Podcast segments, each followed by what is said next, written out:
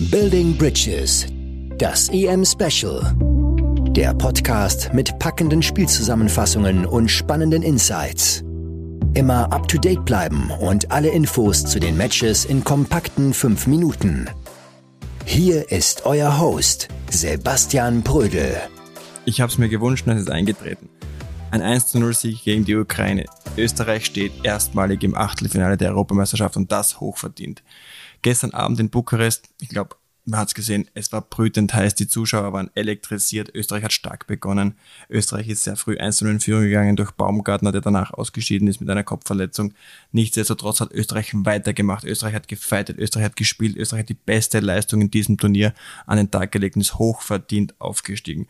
Foda hat die Aufstellung geändert, er ist ins 4-2-3-1 gewechselt, hat gezeigt, dass diese Mannschaft Flexibilität besitzt und dementsprechend auch ein anderes Selbstvertrauen an den Tag legen kann wie in den ersten zwei Spielen. Österreich top besetzt, top aufgetreten und ein ganz entscheidender Faktor war gestern sicherlich Florian Grilic. Er wurde auch von der UEFA zum Man of the Match gekürt, meiner Meinung nach völlig verdient. Er hat sich das verdient. Er hat im Vorfeld gesagt, dass er spielen müsste, sollte. Er ist bereit, er ist fit genug und er ist, glaube ich, bereit für große Spiele. Das hat er gestern eindrucksvoll bewiesen und ganz Österreich ist stolz auf ihn. Ein weiterer Kopf dieses Spiels, ganz klar, Nautovic sicherlich nicht die beste Leistung, die er abgeliefert hat in der Nationalmannschaft. Er hat eine riesen Chance vergeben zum vorentscheidenden 2 zu 0, aber er war der Klebstoff. Er war der Klebstoff in der Offensive, er war der Klebstoff für die ganze Mannschaft. Er hat agiert, er hat zusammengehalten, er hat Bälle gebunden und hat in der Offensive sicherlich für mehr Gefahr gesorgt als in den vergangenen zwei Spielen. Und das ist sicherlich ein Typ, den Österreich gebrauchen kann, der für Überraschung sorgen kann. Und er hat uns auch alle überrascht, dass er eine Chance vergeben hat. Nichtsdestotrotz ein ganz wichtiger Charakter dieser Mannschaft, dieser jungen, hungrigen Mannschaft, die bei diesem Turnier ins Achtelfinale aufgestiegen ist. Im Tor haben wir die Nummer eins gefunden. Ganz klar. Und ich freue mich sehr, dass Daniel Bachmann, mein Freund, diese Nummer eins ist. Er hat es einzementiert, er strahlt eine Sicherheit aus. Man hat als Zuschauer das Gefühl, da steht jemand im Tor, der absolut weiß, was er macht, der absolut mit Selbstvertrauen, mit Körpersprache auftritt und er hat uns auch in zwei Situationen extrem gerettet uns im Spiel gehalten und gibt einen perfekten Rückhalt. Noch eine weitere wichtige Person in einem Spiel ist Conny Leimer. Der war gestern sicherlich nicht der auffälligste, aber ich muss schon sagen, Conny Leimer ist für mich ein Phänomen. Wir hatten eine ähnliche Leidenszeit. Er hat ein dem, ich hatte ein Knochenmark zu dem im Knie und wir haben uns extrem viel ausgetauscht. Ich war so weit, dass ich gesagt habe zu meiner Frau manchmal in der Nacht, ich schneide mein Knie ab, ich kann nicht mehr, ich habe solche Schmerzen, ich kann keine Treppen gehen, ich kann nichts mehr machen.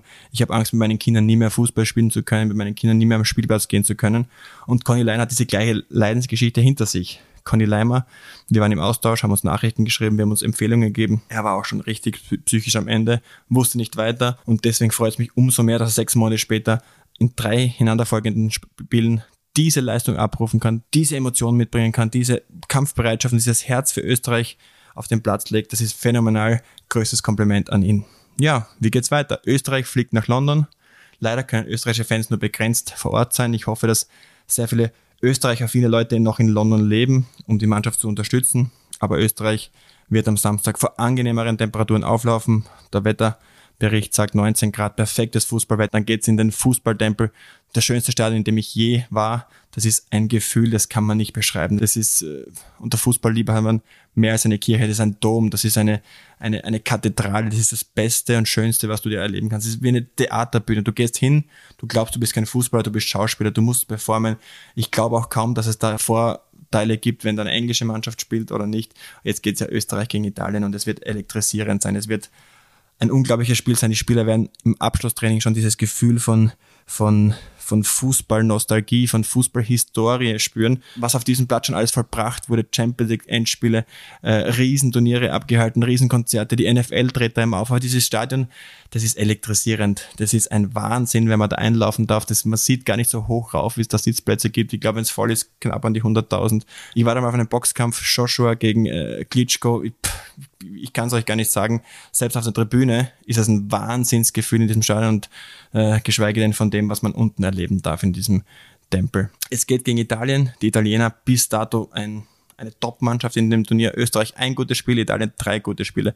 Italien wird von der Hymne weg elektrisieren, mitreißen. Sie singen die Hymne mit einer Passion, dass man selbst meint, meinen würde, wenn man das Spiel sieht, die Hymne sieht, dass man selbst gerne Italiener wäre. Wir alle kennen es. Italien ist unser Nachbarland. Italien will immer diese Emotionen mit ins Spiel bringen. Wer in Italien mal ein Fußballspiel geschaut hat, weiß, das ist für sie das Wichtigste überhaupt. Die Männer sind gut angezogen, die Frauen sind top gestylt und Fußball schauen ist dort wirklich wie feiern gehen, wie fortgehen. Und sie wollen auch wieder was feiern, die Italiener. Die Italiener singen eine Hymne, sie haben eine junge, hungrige Mannschaft, gegen die es sehr, sehr schwer wird. Aber ich sage trotzdem, in London ist alles möglich. Und schauen wir uns die Isländer an, die 2016 in der Gruppenphase die Gruppenphase nur überstanden haben und dann zur Überraschungsmannschaft des Turniers geworden sind. Diese Chance hat Österreich genauso.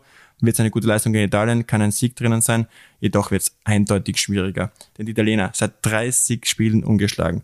Die Italiener haben in den letzten 1000 Spielminuten kein einziges Tor bekommen.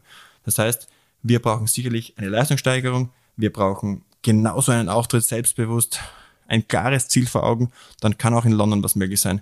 Ich werde es mir anschauen. Ich habe jetzt eine Gänsehaut, wenn ich dran denke. Ich wäre natürlich gern dabei, aber ich werde mitfiebern vor dem Fernseher. In diesem Sinne, lasst uns alle Daumen drücken. Endlich gibt die österreichische Mannschaft mit den rot-weiß-roten Trikots die Farbrichtung vor. Jetzt heißt es ganz Österreich in rot-weiß-rot kleiden. Ich freue mich auf das Spiel am Samstag. Ich hoffe, ihr hört wieder rein, wenn wir am Sonntag einen weiteren Sieg oder die Sensation feiern können. Dieser Podcast wurde produziert von WePoddit.